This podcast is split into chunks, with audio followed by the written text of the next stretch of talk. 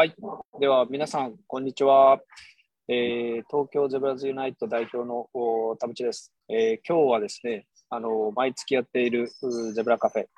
えー、第第22回、えー、を、えー、始めたいと思います。えー、今日はあの素敵なゲストお二人でお越しいただいてまして、えー、武井さんと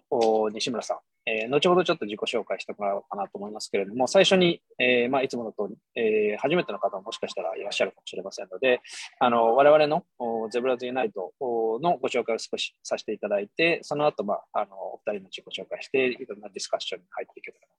思います。今日はテーマは、えー、ゼブラ企業と組合型株式会社というですね、まああのー、お二人ともエキスパートであり、実践もされているところでもありまして、でかつ、ま、実はあのー、知らない方ももしかしたらいるかもしれませんけど、 Zebras Unite 自身も組合型っていう形をとっていて、あの非常に今日のテーマに近しいところでやってますので、あの楽しいお話ができるんじゃないかなと思っております。はい。えー、じゃあちょっと最初に、えー、私の方から、あの東京ゼブラズユナイトについて少しご紹介させていただけたらなと思います。えーとですね、東京ゼブラズユナイトはアメリカのゼブラズユナイトという、まあ、あの組織があるんですけれども、彼女たちが2016年ですね、ゼブラ企業という、まあ、コンセプトを打ち上げて、あの提唱し始めました。で、えー、2019年ですね、あのまあ、最初に会ったのは実は2018年に彼女たちと会ってるんですけども、2019年に、まあ、そのゼブラズユナイトの日本支部、東京支部という形で、えー、東京ゼブラズユナイトという名前で2019年の11月から日本でも活動を始めています。で、あの基本的には、あのまあ、ゼブラ企業というですね、社会性と経済性と両立させていくというところと、まあ、あのいろんな捉え方はあるんですけれども、あのユニコーンって、えー、よくシリコンバレーとかで言われたりする企業ってありますけれども、まあ、必ずしもそのユニコーンだけじゃなくて、いろんな会社としての成長の仕方があったりだとか、まあ、目的だとかビジネスモデルだとか、あのその各々の事業が抱えているステークホルダーっていますので、そのステークホルダーのことを考えて事業を作っていくと、まあ、いろんな成長の仕方があって、ユニコーンってどちらかっていうと、こう、3年とか5年で、まあ、上場するみたいなところまで行くのが、あの、通常の、まあ、ユニコーンとしてのあり方ですけれども、まあ、そこにこう、とらわれすぎず、えー、社会的インパクトと、あの経済成長っていうところもしっかり、えー、作っていける企業、まあ、こういう企業ってたくさん、実は世の中にあるというところでですね、まあ、そういった企業をサポートしたいというところもありまして、えー、私と、えっ、ー、と、今日一緒に入っている、えー、瀬山さんと、あざかみさんと、で、えー、ゼブラズナイトの、あ、ごめんなさい、東京ゼブラズナイトの運営をやっております。まあ、ですので、アメリカともですね、非常にあの緊密に、あの私自身がこれいつも自分で言い忘れるんですけど、今日は浅上さん言ってくれないので、あの今思い出したんですけど、あの私自身も、えっと、ゼブラジユナイトのアメリカの方のですね、えー、まあ社外役員という形で、この6月に、えー、今4人メンバーがいるんですけれども、4人のうちの1人に入りまして、えー、まあより一層ですね、この6月から、まさにあのゼブラの本本部の方と、とも連携を強めながらやっていて、あの今日の、そういう意味ではもう今日のテーマなんかはすごい楽しみに、えー、してきました。はい。えー、じゃあ、ズブラジュナイトの方紹介はまあこんな形にして、ちょっと自己紹介をじゃあ3人、うちの3人がバッとやって、えー、お二人の方につなげたらなと思います。そういえば自分の自己紹介してなかったから、先に自分の自己紹介したんですかね。えっ、ー、と、はい。えっ、ー、と、私はさっきお話した通り、えー、東京ザブラジュナイトの代表をやってます、田淵です。あの、自分自身はインパクト投資っていう世界で、まあ、かなり長くやってきていて、まあ、インパクト投資をやってくる中で、さっきお話したような、まあ、ユニコーン型の投資だけじゃなくて、いろんな企業っていうのがいる中で、あまあ、そういう企業をサポートできたらいいなと思っていたところに、ゼブラっていう考え方とあって、まあ、同じようなことを考えている人が実は日本だけじゃなくて世界にいるんだと思って、えー、まあ、そういうところから、あのえー、ゼブラを、ゼブラじゃないとあの始めたというところです。はい。じゃあ、今日は、あざかみさんがあんまり声が出ないので、えー、まあ、瀬山さんから先にじゃあ、自己紹介をますかね。はい。じゃあ、聞こえますかね？大丈夫ですかね？はい。えっ、ー、と、須山裕二と申します。よろしくお願いします。東京ゼブラズユナイトを共同創設してまして、今、ゼブラ企業の支援をしています。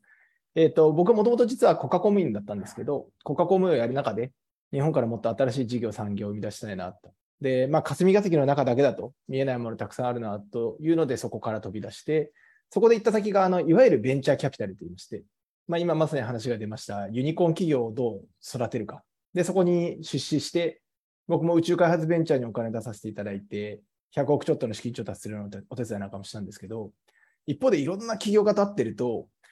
VC のお金に合わないけどいい企業か、めちゃくちゃ優秀だったり、超社会的意義な意義があることをやっている企業がたくさんいるなというふうなことを感じまして、そういったお金の流れを作りたいなって思っている頃に、まさにこのゼブラ企業と出会って、ああ、まさに考えてることほとんど一緒だなと。社会性と経済性しっかり両立しながら、今あるような金融とか企業、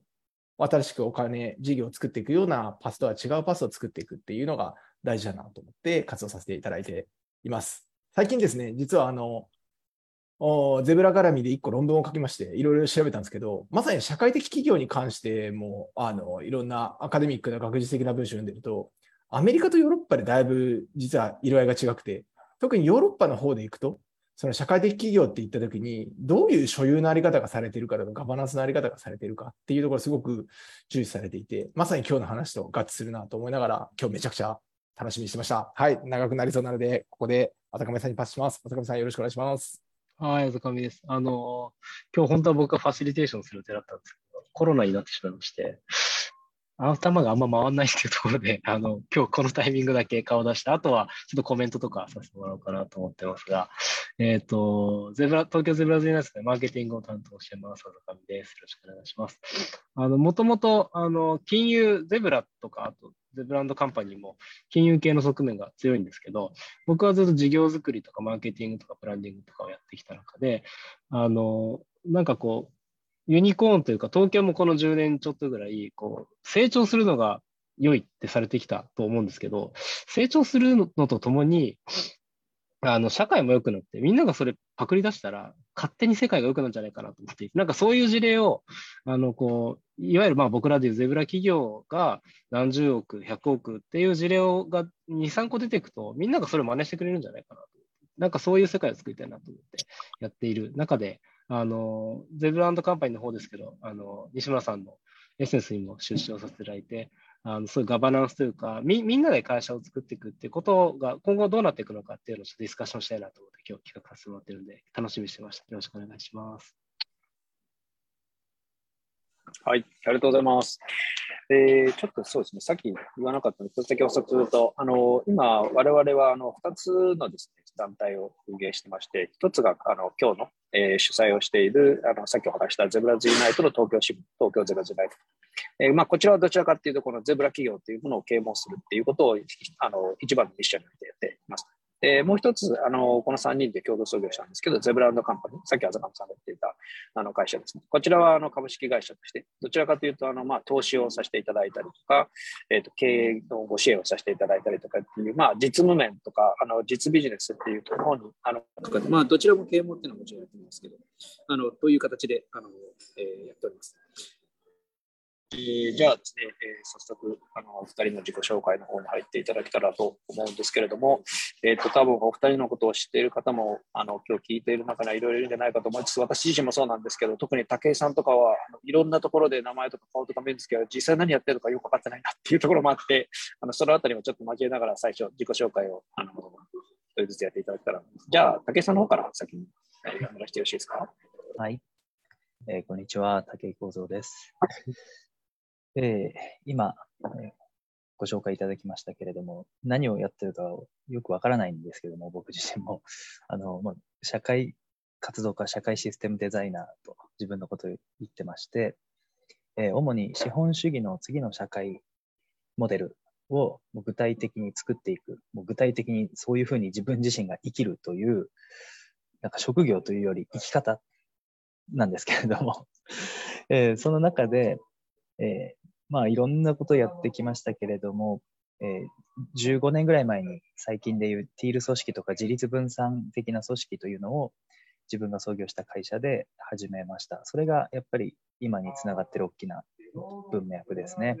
えー、働く時間、場所、休み、自由、上司、部下なし、社長、役員、毎年選挙で決めるとか、給料自分で決める、会社の財務諸表、PLBS キャッシュフロー全部オープン。えルールは一つだけ命令しちゃいけないっていう。まあ、これをやったのは、なんか個人の生きがいというか、一人一人が自分らしく生きるっていうことを最も大切に考えたときに、それしかないっていう僕の中の端的な結論で、じゃあそれが実現できる会社作ろうと思って、えーまあ、15年前にそういう会社を始めたんですけども、まあ、その会社が不動産テックの会社だったので、不動産の領域とか街づくりの領域でもそれって同じことが言えるなっていうふうに僕の中でつながって、まあなので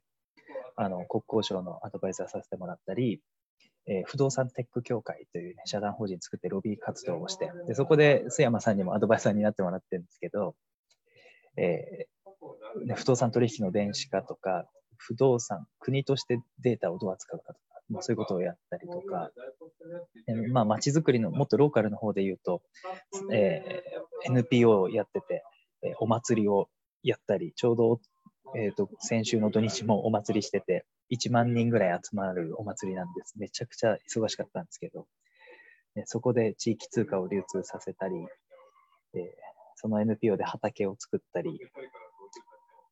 あとは地域電力の、あの、ネクストコモンズラボって、ね、林敦っていうのが立ち上げた、あそこの共同代表をやってたり、なんか、いろんなとこでいろんな人といろんなことをやっててですね。まあ、あと、あれですね、えー鎌倉投信、もう日本で ESG 投資をもう本当に最初にやった方だと僕は思ってるんですけど、あの、新井和弘さんと、えー一緒に UMO という、あの、循環するお金、腐るお金っていうのを作っ、えー今、全国で展開をしていて、で、それを僕自身も自分が住んでる洋画という街で、洋画ワイワイコインというですね、なんともハッピーな名前の地域通貨を作って、ちょうど先週から流通させ始めたところだったり、えーしています。で、それらの会社が、えーほとんどすべてこの組合型株式会社とか、まあ、あとはコミュニティカンパニーとかって呼んだりしてるんですけど、つまり、えーそのまあ、ティール組織とか自立分散の組織を僕、まあ、15年ぐらい前から突き詰めていったときに、組織論って結局資本論だってことに、やもう端的にたどり着いてしまって、マネジメントって自由にどうぞとかって、まあ、法律関係なく、ね、できるんですけど、突き詰めるとやっぱり株式会社って誰かの所有物なので、そこから民主化しないと、これ意味がないなってことに気づいてしまって、で、えっ、と、まあ、いろんなことそれも取り組みやってきたんですけど、えー最近は、あの、株式クラウドファンディングの発達とか、あと、株主総会をオンラインで開催していいとかっていうのがようやく2年ぐらい前からできてきたんで、えーそういうテクノロジーを入れることによって、これ株主もっと増やせられるぞっていうところになって、例えばユーモという会社なんかは今株主が320人ぐらいいて、えーここはあの株式クラウドファンディングをやったんで種類株の発行ができないので、まあ、普通株で、えー320人で株を割って持ってる。時価総額をつけないっていうことをやっていたり、えーその組合型株式会社のネクストコモンズラボっていう会社では電気事業やってるんですけど、えーあの地域電力立ち上げてくれるパートナーたちがみんな株主になってもらって、取引業者じゃなくてみんなが株主みたいな状態にしてしまっていて、まあ、やっぱりこれは貨幣とか電気とかそういう社会的な共通財産であるものは、えみんなで所有した方がいいだろうっていうすごいシンプルな話なんですけど、それを、え自分で実践してやってみているというような、はい、そんな感じでございます。はい、わかりました。ありがとうございます。あの、本当にいろんなところに、まあ、組合型株式会社とか、非営利型株式会社名前のつくところに、大体武井さんなんか関わってるっていうか、後ろにいるみたいなと、そんなイメージが、あの、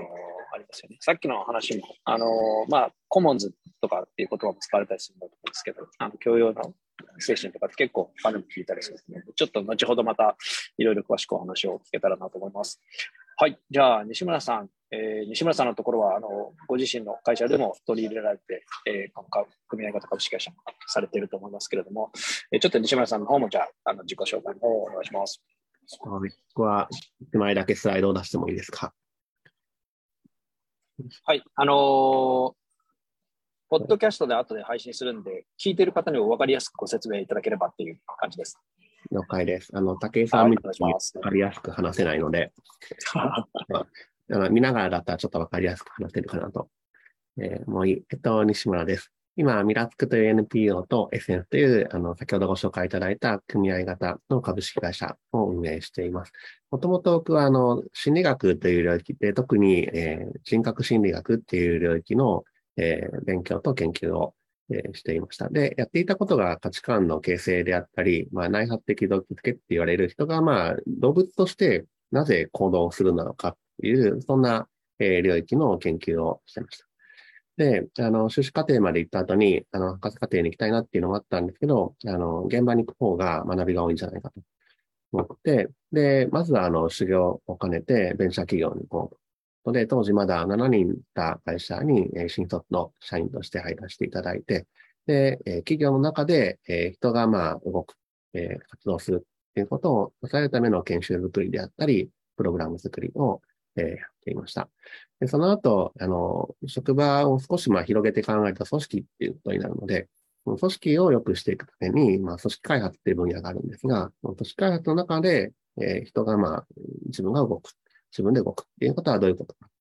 そういうまあ、あの仕事をしたいなと思って転職をして、えー、シンクタンクで2年間働いた後に、このミラツクっていう組織を最初に立ち上げました。で、それはまあ職場、組織、社会っていう形で少しずつこう範囲が広がっていって、やっぱりこう組織一つを一生懸命まあ支えるっていうのを、えー、頑張っても社会全体で沈んでいったらなかなかしんどいなと思ったので、社会をそこを支えするっていうことがしたいなと。いうところで、えー、始めたんですけど、えー、よいしょ。この左上のように、えー、まあ、人がこう話し合ったり、お互いに協力をし合うような、えー、そういう、まあ、あの、仕組み作りや仕掛け作りをやってきているのが、あの、ミラつくっていう組織です。で、それをまあ、10年やってきた中で、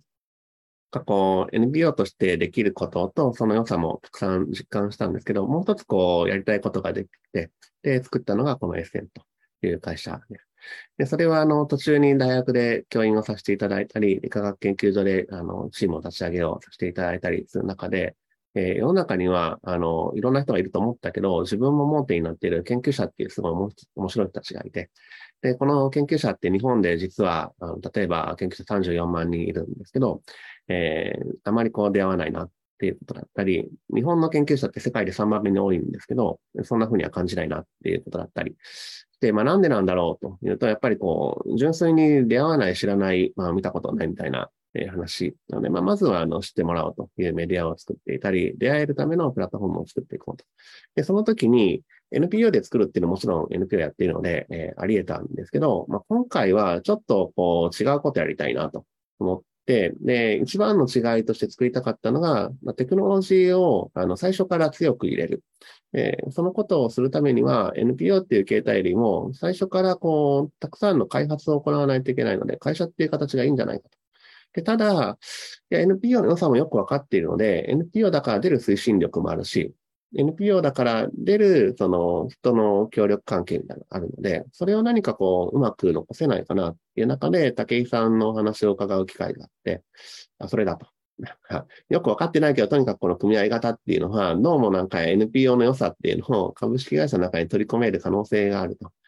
思って、そのやり方を教えてくださいと、もう本当に最初に、あの、武井さんに次もう一回ミーティングで教えてもらえませんかっていう話をしたのが、あの、一番最初の武井さんとの、あの、対面での出会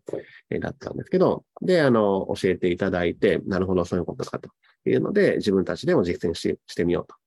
ので、今、エッセンスは、その NPO の良さを取り込んだ会社のあり方ってどういう形なんだろうということを、実践するために、この組合型株式会社っていうことで、運営を行っています。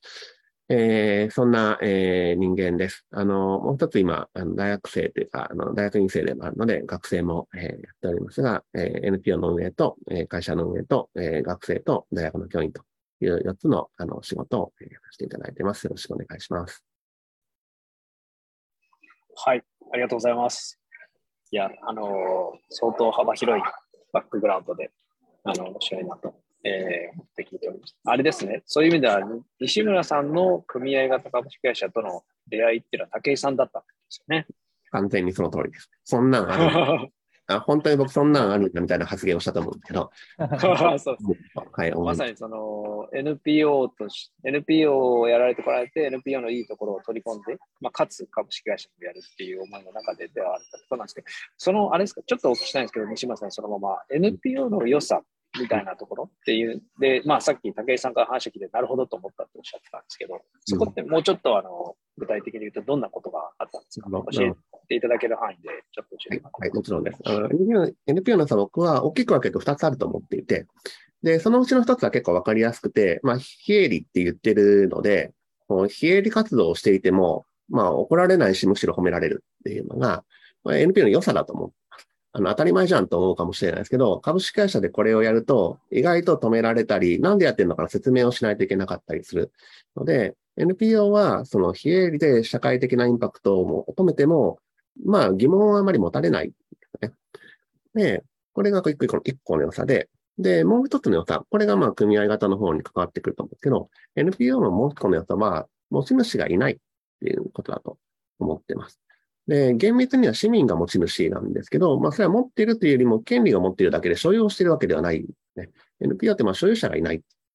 で、で、なんかちょっと不思議な感じがするかもしれないんですけど、でも例えばお寺とかも所有者がいない。あれは、あの、住職さんが預かっているだけなので、あの、うちの寺だって言ってるのは、うちが預かっている寺だっていうことで、所有者ではない。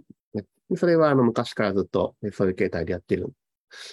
で、その、所有者がいないと何がいいんだっていうとですね、所有者がいないと、の自分の持ち物ではない。で、誰かから預かっているものなので、その預かり物をどのように自分が運営して次に渡そうかっていう、そういう発想で運営系ができる。で、その中、スタート地点が意外と所有って考え方が出てしまうと、そもそも発生しないなと思ってますと。なので、こう、所有をできないっていうことが、実は NPO の良さだと思っているんですけど、一方で、こう、株式会社ってもちろん、こう、所有って概念があるので、こう所有系、執行って分かれるじゃないですか。で、この所有の部分をなんとかなくしたいと。ででも、なくすと NPO になっちゃうから、なくしたら株式会社の意味がないみたいな。えー、中で、なんかないのかっていう時に、なんか、竹あ竹井さんが組合型って、ね、まあ、最初はだから、こう、ちょっと言葉に反応したんですけど、組合型って。で、聞いてみると、それはまずは、その、やっぱり、竹さんやっぱり所有の概念に対して強い思いがあると思うので、所有をなんとかいい形にできないか。まあ、できたら多分なくしたいと思われていると思うんですけど、でそのなんかこう、手がかりがあるんであれば、僕らも一緒にやって、自分たちでも手がかりを見つけたいなという、その所有をしない組織ってどういうことだろうっていうところから、えー、興味を持ちました。なんで、あの NPO の良さだと、えー、思ってますし、その預かってるから、どう運営しよう、どうパスを渡していこうって思えることが、僕はもうそれが社会的インパクトの原点だと思ってるので、その考え方をしないと社会的インパクトにならないと思ってる。その、エゴイスティックな社会課題解決ってありえないと思っているので、なんかそれが、はい、あの NPO の良さなるほど、わかりました。ありがとうござ。います。いや、そうですよね。私も実は、あの、NPO、まあ、前職とかで、あの、インパクト投資やる中で NPO さんの支援をやらせてもらってるんですけれども、まさに西村さんおっしゃった NPO って本当市民のものっていうのがそもそものコンセプトとしてあると思うので、まあ、所有者は、まあ、そういう意味で言ったらもうみんなが所有者みたいな、まあ、そのコンセプトをうまくあの生かして、かつ株式会社のいいところもあの取り入れをされたっていうことですよね。わかりました。武井さんは、あの、その時の出会いとか覚えてらっしゃるのかあれなんですけど、あの、まあ、今の話に対してもいいですし、あとそもそもなんか、武井さんはじゃあ組合型、その株式会社っていうことを、あの、どうやって知ったのかとか、どうやってこう、身についたのかとか、まあ、さっきその、ティール組織とかやっていく中で、まさにその資本っていうところに行き着いたっていう話はあったと思うんですけど、そのあたりもう少し教えていただいてもいいですか？あありがとうございます。そうですね。まあ、会社っていうものをまずパーセンテージで誰のものかって区切ることがめちゃくちゃ気持ち悪くて、でそれはもう当初から感じていて、で、ただ、まず創業当初2007年とかにあの起業した頃はよく資本とかの意味も分かってなかったんで、でもみんなが幸せになる会社にするためには上司とかいらないよなとか支配者っていうものがいちゃいけないなって思ったんですね。支配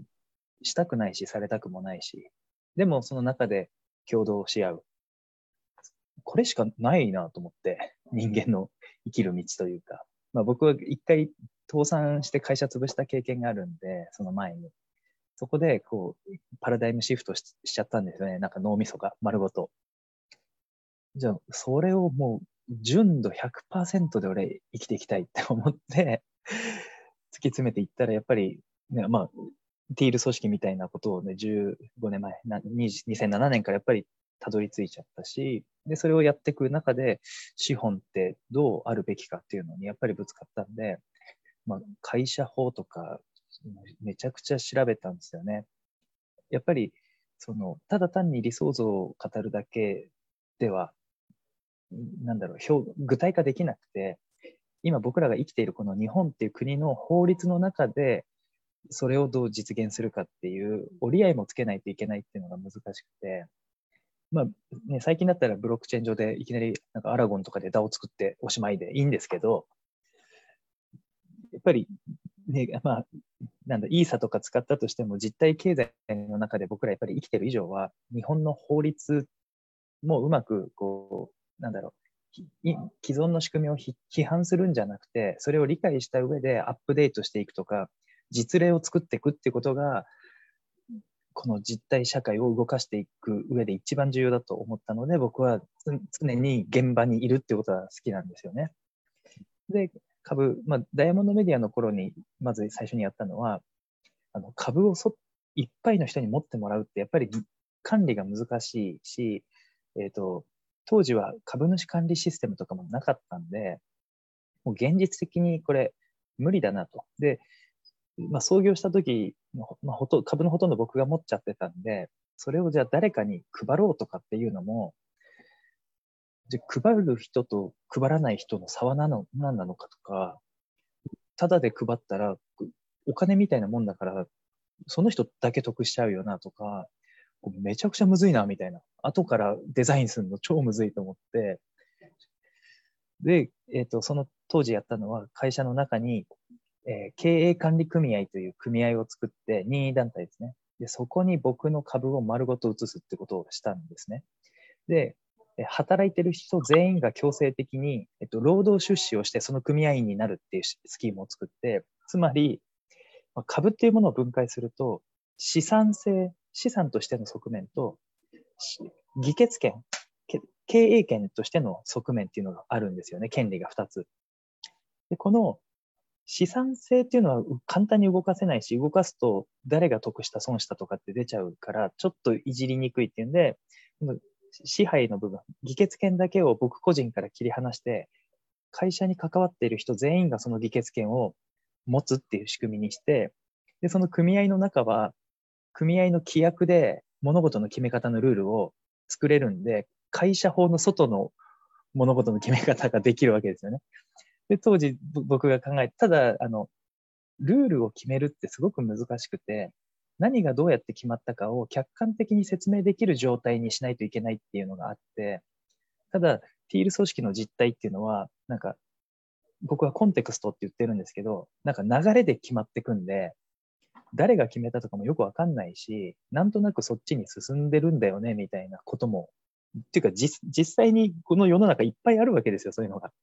だけど、言語化するときには、何かこう、ちゃんとしないといけないっていうのが出てくるんで、そこも僕のことを理解してくれる会計士さんとか行政書士さんと一緒に、あえて僕らがやってることを言語化したとするとどうなるかとかっていうので、例えば、えっと、重要な物事を決めるときには、それに関与する人たちに必ず事前に意見を、えっと、確認しないといけないとか、えー、物事を決めるときには3人以上集まらないといけないっていうふうにして、で、その上で3分の1以上の賛成を持って物事を決めることができるとかっていう定義にして、つまり一人で決められるってことなんですけど、あえて言語化するとそうなるっていう話で、っていうのをこれ2015年ぐらいに こういうことをやってて、まあ、なので僕は結構最近のその DAO とか NFT による投票とかのデザインがどうあるのがいいのかとかも結構わかるというかイメージがつきますし、ただ、投票だけで物事を決めるっていうこと自体が本当に民主主義なのかっていう話もまた出てきたり、だから結構この会社のガバナンスって国の運営とか政治とかと一緒なので、ガバナンスって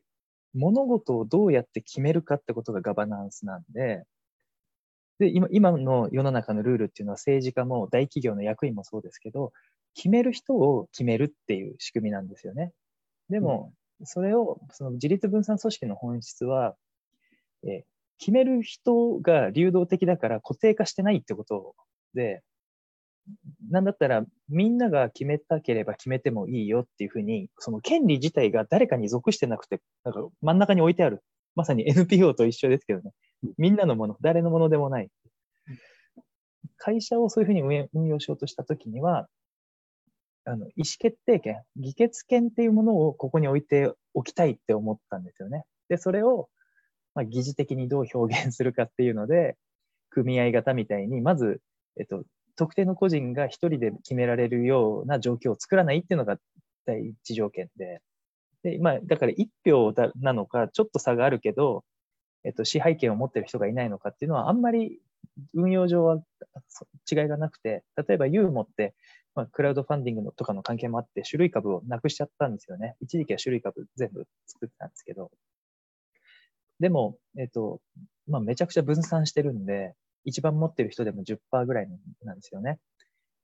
で、代表、共同代表の僕がなんか0.8%ぐらいとかで。でも、なんか、なんだろう、共有してるものというか、コンセプトに賛同してみんなが集まってるんで、まあ大きなズレが起こることはないし、僕がなんか暴走しそうになったら簡単に弾かれるし、で、あと、これもう一つ資本主義に対する僕のもう一つのなんかオルタナティブな出口のデザインなんですけど、その株式の株価をどんどん上げていくと、次に引き受ける人っていうのが、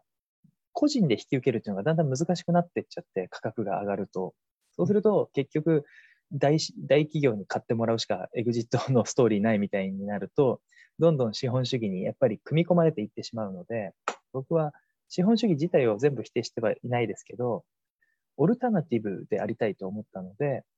出口のデザインを最初にして、株価を上げないことによって、で、しかもたくさんの人で持つことによって、次の人にバトンを渡しやすくなるわけですよね。っていう状態の方が、お家騒動とかも起きないし、プロクシーファイトも起きないし、で、でもその会社自体が社会的役割を終えたら、じゃあみんなで閉じようかっていう選択肢も別に取ればいいし、なんかその会社に過度に依存してる人とか、過度に所有権を持ちすぎてる人っていうのを作らなければ、その会社を閉じるっていう選択もしやすいんですよね。やっぱり今の、まあ、僕の実家とかも製造業なんでゴリゴリの、まあ、やっぱりもうなんか会社イコール人生みたいに、もう経営者が人生捧げないといけない仕組みになっちゃってるんで、連帯保証とかもそうですけど、銀行の。そういうのを分散させることによって、あ、これもう不要になったね。じゃあ終わらせましょう。あ、これいいね。みんなで持ち続けましょうって、なんかいいとこ取りできる法人格になれるんじゃないかと。はい、うん、なるほど。いや、面白いですね。なんか、あの、まさにおっしゃってたように、ガバナンスってやっぱりすごい大事だと我々も思っていて、本当にあの、まあ僕らもそうですし、アメリカのゼブラ時代も非常にそのガバナンス的にしてるんです、要はその、こう、えっ、ー、と、パパワー、パワーのあり方みたいなのを変えようとしていってるわけですけど、い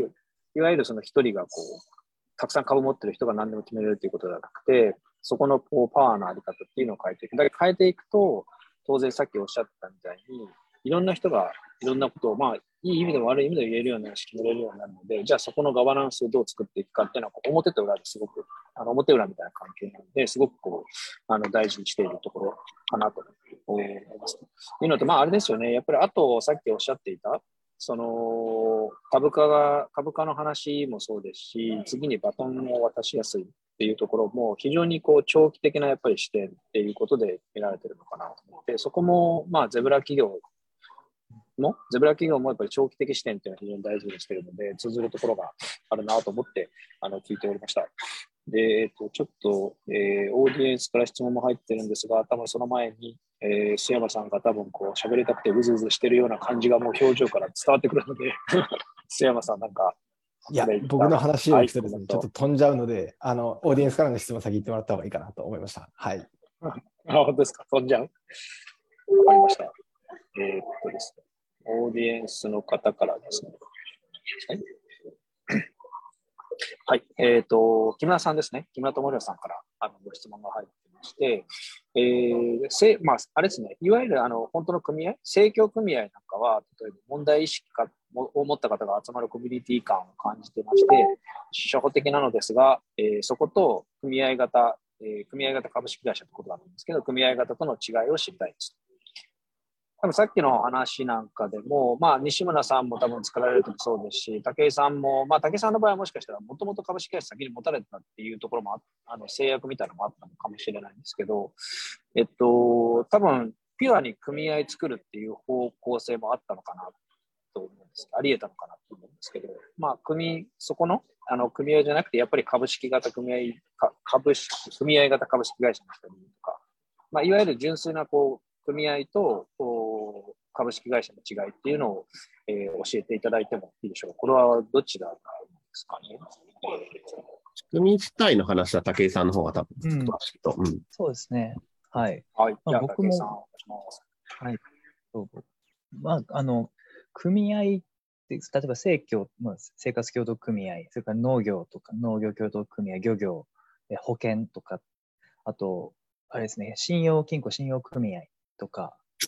金融系もそうですけど、あの辺の組合って全部非営利なんですよね。うん、で、えーと、参加する人たちが自分たちの自分たちによる自分たちのためのサービス提供なんですよね。だからコミュニティ経済で、えー、だから非営利で、で、その代わり参画する人たちは出資をして入るっていう考え方なので、まあ、本当コミュニズムというか、そういう感じなんですけど、日本の法律だと、あの、組合が作れる業種業態っていうのが決まってたんですよね。で、ようやく去年、労働者協同組合っていう、その、どんなジャンルのビジネスでもやれる、あの、組合が作れるように、今年からなるんですね。今年の10月ぐらいに施行されるのかな。なんですけど、この組合法っていうのが僕見る、まあ、僕からするとめちゃくちゃなんかちょっと古いんですよね。で、え例えば労働者のうちの、えっと、5分の4の人が出資をしていないといけないとか、えっと、外部の人がそもそも出資できないとか、えっと、二次流通ができないとか、あの、かなり制約が多いのと、閉鎖的なんですよね。あの、閉鎖的なのが悪いって言ってるわけではなくて、おそらく地域の子ども食堂とかそういうのって、その労働者協同組合で作るとか、多分すごくいいなと思っていて、だけど、僕はその組合型株式会社のいいところっていうのは、あの、選べるっていうこと。企業の、あの、なんだ、えっ、ー、と、登場人物で言うと、株主、経営者、労働者、顧客っていう、まあ、こんな感じなんですけど、どのポジションを取りたいのかっていうのを、一人一人が選んでくださいっていうのが、組合型株式会社はできるんですよね。株主になりたい人はなってくれればいいし、お客さんになりたい人はなればいいし、労働者になりたい人はなればいいし、でも労働はできないけど、金出して応援するよってことも、組合型株式会社だと取れるし、実際僕、あの、エッセンスの、あの、創業株主なんですけど、巻き込まれて。そう、ただ働きさせられてますけれども、えー、あの、でも僕は報酬はもらってなくて、でもそれでいいから、成り立つわけですよね。で、まあ、ユーザーとしてエッセンスも見てるし、なんか、この選択肢が取れるっていうのが、ハイブリッドでいい感じだなと僕は思ってますね。組合型株式会社。はい、なるほど。いや、ありがとうございます。そうですよね。あのー、私も同じ理解をしてるんですけど、えっと、まさに、まあ、法人格って本当その、どういう事業をやりたいかとか、どういう方向性でやりたいかっていうことに、まあ、合ったものを多分選ぶのがいいと思っていて、えー、まあ、それで言うと、さっき NPO の話は西村さんから言いましたけど、まさに NPO ってどちらかっていうと、こう市民のためっていうところがあって、まあ、それに関し関してそ、それに対して言うと、組合はどちらかっていうと、あれです、組合員のために、えー、まあ、組合員自身が活動を行って、えー、まあ、やる組織っていう位置づけだと思うんで、まあ、さっき閉鎖的あの竹さんが言われたのは多分そういうことなのかなと思うんですけど、まあ、そこが向いている、まあ、まさにこうある程度一定のメンバーの中のためにやる活動とか、で、かつそれをある程度一定のメンバーの人たちがそもそもやる活動とかであれば、おそらく組合っていうのは多分向いているあり方だと思いますし、まあ一方で多分それをこうもっと外に広げていこうとか、まあ、あの、こういい意味でこう事業を拡大していこうとか、ま、巻き込む人を増やしていこうとかっていう開けた世界観にしていこうと思ったら多分組合の限界っていうのはまあ出てくるのかなということを、まあ、私自身も理解をしたり、えー、しています。そうですね。ちょっと一個いいですか？僕、はいはいはい、お願いします？日本の、まあ、どんどんかぶせてください。生協とか保険の組合とかに対する課題感なんですけど、あの、でかくなりすぎちゃったんですよね。で、組合って、あの、助け合いの共同体なので、たたこの人のこと助けたいなって思えるぐらいの距離感。つまり顔見知りの集団である必要性があって、でもそれを例えばあの日本生命って組合なんですよね。でもめちゃくちゃでかいから、なんか僕もあの入ってますけど、えっ、と、次のなんか代表誰にしますかとかっていう投票のなんか来ても、どうせこれ俺出しても、それ反映されるかどうかもわかんないし、っていうかこの人のこと知らないし、みたいな。なんか、株式会社の保険会社ともう同じになっちゃってて、だから組合の本質っていうのはコミュニティ経済なんで、コミュニティっていうのは、やっぱり人間関係が保てる規模じゃないと意味がなくて、だから、その、ただ保険の組合が悪いってわけじゃなくて、小さな規模のものをたくさん作るような、だからまあ、モアイとか、あの、ね、コとか、ユイとか、ああいうものぐらいにしていかないといけないなと思って、まあ、だからこそまあ自立分散なんですけど。なるほどですね。いや、あのー、めちゃくちゃ納得しました。あのですね、実は今日ちょっと聞いてみたいなと思っていたことと関連するんですけど、あの、私の過去の経験からっていうのがあって、まあ、この話は私よくするんで、あの、聞かれたこともオーディエンスの中にいらっしゃる方いると思うんですけど、あの、過去に私が実は債権者として関わって、これ日本の企業じゃないんですけど、海外の企業大口債権者として関わっていた企業があって、その企業が、まあ、あの、潰れちゃうところを目の当たりにしている方ですね、債権者として。その企業は何が起きたかっていうと、えっと、従業員が基本的には、あの、えっと、株主でもあったんですね。なんで、まあ、比較的、あの、組合に近い、あの、形をとっていて、で、うまくいってる時って実はすごいうまくいってたんですけど、その会社って、えっと、まあ、すごい国営のあの航空会社だったんで、まあ、日本でいうとジャムみたいな大きい会社だったんですよ。で、うまくいってたんですけど、あの、会社が傾いちゃった時に、えいわゆるあのプロの経営者をアメリカから呼んできて、あの再建計画っていうのを作って実行したところ、まあ、最初にやったらリストラしたんですよ。で、いろんな人もうそれはもうやっぱり再建するにはそれしかなくてっていうところがあったと思うんですけど、で、リストラした。で、何が起きたかっていうと、労働者のあの従業員の人が怒っちゃって、で、株主としての権利を行使して、今度その CEO をクビしちゃったんです。こので、それが3回ぐらい繰り返されて、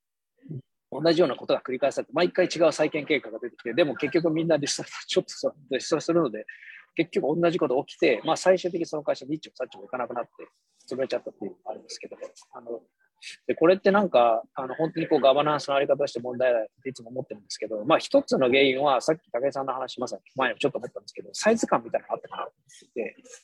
まあそれも何万人っていう従業員の会社だったんで、結局、なんていうか、お互いの理解もしてないし、まあ正直従業員の方みんながそんなに経営のことも分かっていたと思うんですよ。どちらかというと感情でもう、あのそういうこう、首の試合みたいになっちゃう。で、そうすると、多分、やっぱりこう、あのー、顔の見える関係性でもなかったし、実際になんかこう考えていることとか、まあ専門知識を含めて理解できるほどの、あの、みんなが一定の理解できるほどでもなかったし、で、そこでやっぱりすれ違いが起きていっちゃったかなっていうのは、あのあるとして、えー、そうですね。まあ、あの、そういう意味で言うと、あれですかね、なんかその利益相反みたいなのが起きたりとか、まあ、あるいはその組織がうまくいかなくなったときに、この組合型株式会社とか、組合っていう形態はどうすればいいのか。まあ、もしくは予防っていうさっき話された予防みたいな感じなんですけどももしその辺何か、あの、考えられるところとかがあれば教えていただいてもいいでしょうか。そうなんですかね。なんか、えっと、常に情報を開示し続けていて、プロセスを公開していると、うん、なんか急に、いや、実は会社やばくてみたいなことにはならないじゃないですか。そうですね。やっぱり僕、まあ、ダイヤモンドメディアの時に、ね、あ、この感覚いいなと思ったのは、財務諸表とかをみんなで見てるんで、まあ、30人ぐらいの会社でしたけど、当時。だから僕一人が徹底的にこう緻密に見るよりも、30人の目で見てる方が、いろんなところの穴があ防げるんですよね。人それぞれ感度が違うんで、なんかここに、ここは気になるなっていう人と、ここは気になるなって。そういうのを持ち寄ることによって、より、なんだ、レジリエンスが高くなるというか、なので、やっあの、当時感じたのは、これ会社、やばい状況にそもそもなんないなって思ったんですよね。だってずっと見てるから、モニタリングみんなでずっとしてるから。なり得ないんですよね。なる前にみんアラートなっちゃうんで。なるほど。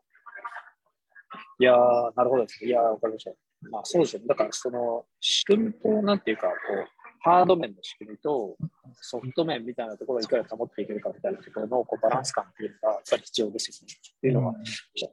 あのーここでちょっとじゃあ西村さんに聞いてみたいんですけど、西村さんはまさにエッセンスで、あのー仕組みを導入されてもうあのしばらくやってこられていて、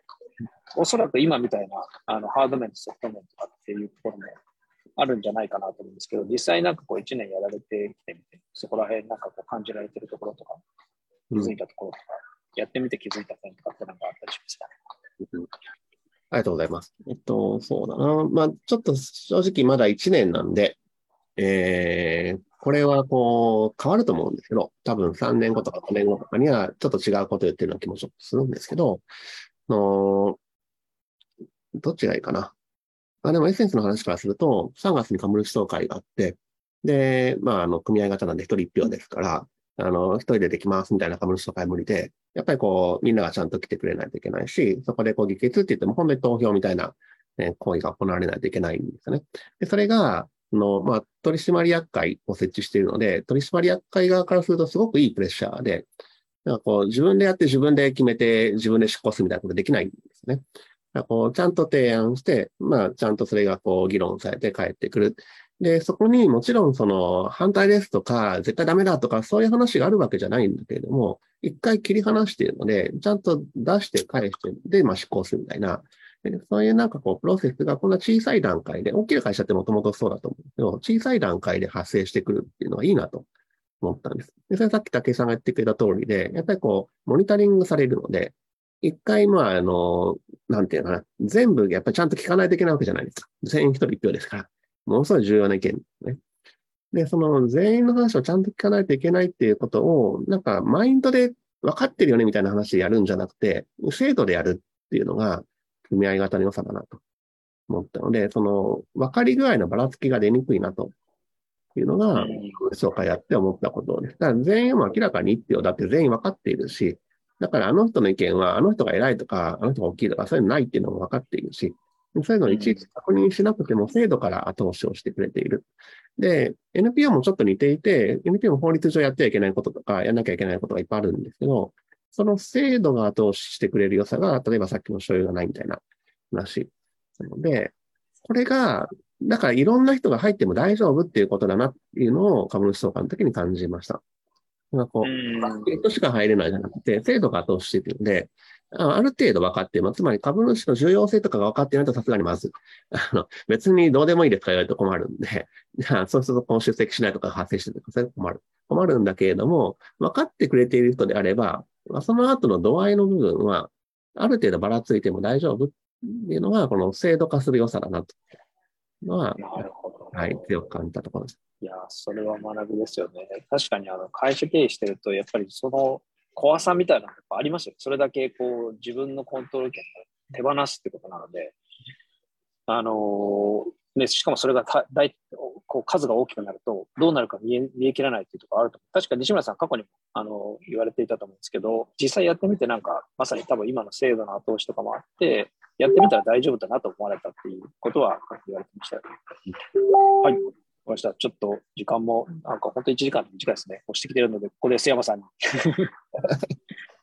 はい。もう多分僕はあんまり喋る機会がないと思うので、あの最後のチェックアウトがありぐらいのつもりでいきますけど、まあ、コメントです。あの、本当は質問とか議論とかいろいろしたいんですけど、あの、この場にはそこはないかなと思うのもあって、あの、ちょっとまたどっか別の場で またこんな、そんなイベントやってもいいかなと思ったんですけど、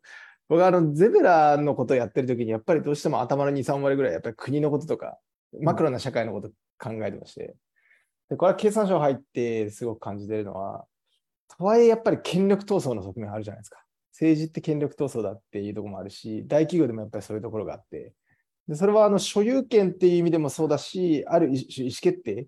意思決定を、うん、まあこれあの、欲求として自分の思うようにやりたいっていう人もいれば、それが本当に世の中にとって良くない。要は、スピードを持って意思決定することもすごく重要なので、で、思うこととかもあり、その権力闘争の側面ってすごくあるよなっていうのはなんとなく感じてるところで、そことの兼ね合いを本当にどう会社の中でもそうだし、社会の中でも取っていくかってすごく難しいなって思ってます。で、一方でこれ、法的に言うと、ある種、誰が決めるかを明確化するのは、その代わりその人に、まあ、もしくは責任を取らせる。で、逆に言うと、会社で言うとガバナンスが効いてるって、取締役会で決めたことで、だからこそ会社の正式な意思決定で会社に責任を取らせて、会社全体の、まあ、ある種財産からなんですか、最後は責任取ってあの取らせるんだとか、まあ、さらに言うと、それって債権者がいて、株主がいて、そっちまで責任取らせるんだっていう責任概念と実は近しいと思っていて、でもその時にまさにあの今日の一番最初に戻るんですけど、責任概念って究極はやっぱり所有権とすごく結びついて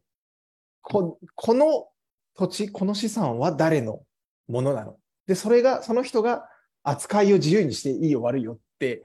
いうところと多分紐づいてて、結局で自分の資材を超えた責任は基本ま取れないようになってる。で、それによって社会の安定を維持しているっていうのが今の補体系だと思うんですけど、まあ、まさにその誰が決めたかわからないみたいなのって、ある種、ちょっとこれ思想の言葉なんですけど、ポストモダン的と言われてるような。要は、個人個人をこうぶつ切りにして、誰が意思決定して、論理的にどうなってるか全部考えましょうっていう近代の仕組みであって、それを超えたポストモダンな社会のあり方が求められているときに、まさに組合型株式会社とか、さっきの T の話とかって、すごくポストモダン的で本当面白いよなと。そういう意味で言うと DAO の決め方って、ある種まだまだちょっとモダン的であって、もう一歩本当は先にもっと新しい意思決定とか責任の取り方とか物の所有の仕方ってあるんだろうなっていう気はしていますと。で、あともう一つさっきの話の、あの、キムさんからもご質問いただいているのと多分絡むところなんですけど、スケールの話これはまあ極端なこと言うと僕、自治の話も全く同じだと思っていて、今の国民国家体制って、世界史的に言ってもこの300年とか400年ぐらいに作られたある種のフィクションでしかないと思ってまして、これはいろんなところで言ってるんですけど、国民国家って極めておかしな存在で、あの国家間の間では平等ですって言ってるんです。で、一方で自分たちの中ではそこだけが権力を持ちますって言ってるんですよね。つまり、あれ、これってヨーロッパの貴族同士が、おま、横では平等なって言いながら、自分たちの支配下にある領民に対しては、いや、俺が絶対だからなって言ってる。これ、日本に言い換えると、県とか市町村とかの権力は、ぎゅっと国民国家の日本が吸い取って、まあ、もっと言うと、それ以上の、まあ、EU とかだとこう譲渡してる部分もありつつ、国民国家体制って、この国が権力を全部持つっていうふうにして、そこにぎゅっと決めて、まあ、ちょっと自治権を譲渡しますみたいなところなので、その以前の社会の緩やかなこう階層的な自治のあり方とは違う極めていびつなフィクションがこの400年から500年ぐらい進んでるっていうのがあると思っていて、これはちょっとあのキムさんの質問に戻すと、ある種まさにあの小さなこう自治のあり方を束ねていって、より大きなこう自治のあり方っていうのを模索していくのが、まあ、ここから数百年、200年から500年ぐらいきっと続くんだろうな。それは会社でも進むし、きっと国でも進むんだろうな、なんてことをふわっとは思いながら、じゃあそういうのどうしたらいいんだっけっていうのは僕より武さんとかのいろいろやってるんで、もっと踏み込んで聞きたいなと思いましたって、ごめんなさい、長くなりましたけど、はい、チェックアウトからです。はい、ありがとうございます。いや、まさにあれですね、あの、ポスト、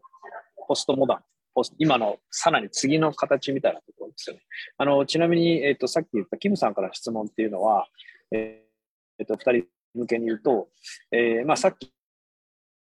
あのスケールの話、やっぱ顔の見えるっていうところかなっていう話をしたからだと思うんですけど、まあ普通の組合型っていうのはやっぱりスケールに個としては限界があるんじゃないか。そうするとそれをいっぱい作っていて、ポコポコ作っていて、いろいろ、まあそういう意味で、こういろんなあの個をたくさん作っていくことでスケールアウトしていく。まあそんなことができたらいいんじゃないかと考えられてるらしいんですけど、まあその実例みたいなのがあるんでしょうかっていうのが、まあ、あの質問でした。えー、そうですね。ちょっと時間もまああと5分ぐらいになってきてますので、えっと、まあ、今、今のなんか実例みたいなのパッともし思い浮かぶものがあったら 聞いてみたいなと思いますけど、まあ、なければ、あのまた後日とか、キムさんのお話もできる。なんか株式会社のティール組織の事例で言うと、一番有名なのはオランダのビュートゾルフっていう社社会福祉法人ですね。1万5千人ぐらいの規模のあの NPO なんですけど、えっ、ー、と、基本的には10人ぐらいの医療チームがその国中にポコポコいっぱいあるっていう感じなので、本部機能が30人ぐらいしかいないっていうね、なんかめちゃくちゃいい感じですね。あるんですね。オランダのビュートゾルフ。私も知らなかったので調べてみます。まあ、あとなんか資本構成を一つにする必要がないので、違うところで違う人が違うことをポコポコやっていけばよくて、今もうそういう感じになってきてるんじゃないかなと思ってますけどね。なるほどですね。はい、わかりました。えー、ちょっとあとじゃあもう4分ぐらいなので、これ最後チェックアウトをして、えー、終われたらなと思います。えっ、ー、と、じゃあちょっと武井さん、今の流れのまま、そのままあの最後チェックアウトをお願いしてもよろしいでしょうか？はい、ありがとうございます。えっ、ー、と、なんかこういう議論って、僕はあのブロックチェーン NFT が出てきて、色味を帯びてきたなと感じていて、僕はまあ15年ぐらい前から、なんか、ね、新しい金融機関作りたいとか、国新しい国作りたいとかって言ってたんですけど、なんか、夢物語じゃない時代がもう来ているなと思っていて、で、僕自身も今、えっと、ブロックチェーンのプロジェクトというか、そういうのいくつかやってるんですけど、これ、いずれブロックチェーンが多分世界政府になるだろうなと思っていて、それに向けて、こう、今、なんかいろいろ仕込んでおります。これからがすごい楽しみです。はい、ありがとうございます。じゃあ、西村さん、チェックアウトお願いします。はい、はい、ありがとうございます。と僕はあの今、人類学っていう分野の研究をしてるんですけど、もともと心理学で、両方でやりたい、まあ、両方同じことやりたくて、やっぱり人間っていうものにこう触れたいんですよね。で、この人間っていうものに触れて、じゃあこういうことが人間かっていうのは分かって、で、そうすると自分のことも分かるので、で、まあ自分もまあそういうふうに振る舞うっていうことが人間っていうことだよなと。いう、なんかそういう振る舞いをしたい。で、その振る舞いをすることが、こう、自然ないい状態を作ってくれるんじゃないかと思ってるんです。もともとこう自然なので、で、その自然ないい状態を知れば、自然ないい状態を意識的に、まあちょっとこうキープできるというか、えー、くれる。で、なんかその自然ないい状態を後押ししてくれるような組織のあり方っていうのを知りたくって、その逆のものいっぱいあるんですね。その自然状態からこう、揺さぶってあっちに追いやるとか、こうなれみたいなのはいっぱいあるんだけれども、そうじゃなくて、自然状態に戻してくれるような組織のあり方っていうのに興味があって、かといってそれは、じゃあ子が一人で好き勝手生きるっていうわけでは全くなくって、あの、やっぱりこう、個人が好き勝手やるんじゃない自然状態があると思ってるんですね。で、それはこう、心理学だと内発的動機の話なんけど、で、人類学だとアクターネットワーク論の話なんですけど、なんかこう、その鍵は主体って思っているものが主体じゃないんじゃないかなと。で、周りがすごく突き動かしてくれている。で、その周りが突き動かしている周りの方に主体があるんだったら、そういうあり方をそもそも設計の中に落とし込んだ組織っていうのが必要なんじゃないかと。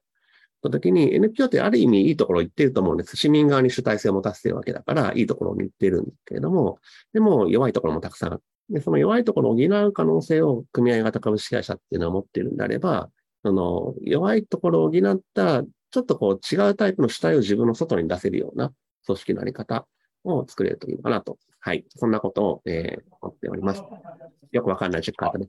はい、一言ですいやいや、あのはい、どうぞ、瀬尾さん。完全に、いや、今のにあるし、いや、まさに本当そうだと思ってまして。主体って、いや、これ自分の人生を振り返ってもそうですし、僕はあの、デイビッド・ボーグのオンダイアログっていう本がすごい好きなんですけど、アイディアも人格も結局、自分って思ってるものは結局外と繋がってて、作られてるし、まあだからこそ、さっきの責任っていう話は、自分だけじゃなくて、自分と関わってくれてる人に対しても追っているし、っていうような感覚で生きてたりするので、まあ、これあの、ちょっとまたあの思想の話飛んじゃいますけど、ケン・ウィルバーっていう人の世界観多分近いんですけど、インテグラル理論とか、あの、そういうふうに世の中どんどんなっていくといいなって、ごめんなさい、喋りたいから喋りましたところで、田臥さんお願いします。はい、ありがとうございます。じゃあ、あの、私も最後一言だけ。えっ、と、いや、今日はすごい学びがあの多かったで、まあ、途中でお話したみたいに、私もこのガバナンスってやっぱりすごくよく考えるところで、あの、自分自身もアメリカ側のゼブラズユナイトのボードに入ったっていうこともあって、非常にこう、どういうガバナンスがいいのかなっていうのはずっと考えてますし、まあ、過去のさっきお話した経験とかからも、あの、いろんなこう、場面を想定してどういうのがいいのかなって考える。まあ、今日なんかやっぱりすごい思ったのは、その、そあの仕組みも、まあ、両方大事なんだなってやっぱりすごい。仕組みも大事だし、もともと心がけてはいるんですけど、そのソフト面みたいなところをいかにケアしていくか。で、西村さんの最後の話もちょっとつながるかもしれないですけど、なんか、本当は仕組みがありきっていうよりも、こうソフトとか中身みたいなのがあって、それに合わせた仕組みをちゃんとこう作っていって、それが融合した形っていうのを本当にできるかどうかっていうのが多分一番大事なんだろうなと思って、あの、聞いておりました。えー、まあ、まさにこれから、あの、組合型株式会社もそうですし、あの次のなんかこう、法人格とか次の形ってどんどんこれから新しいことがあり得るのかなと思ってますので、えー、オーディエンスの方も含めて、また引き続き議論できればいいと思います。はい、じゃあ、一時ちょっと1分過ぎてしまいましたけれども、今日は皆さんどうもありがとうございました。こちらで、えー、終了させていただきます。はい、ありがとうございました。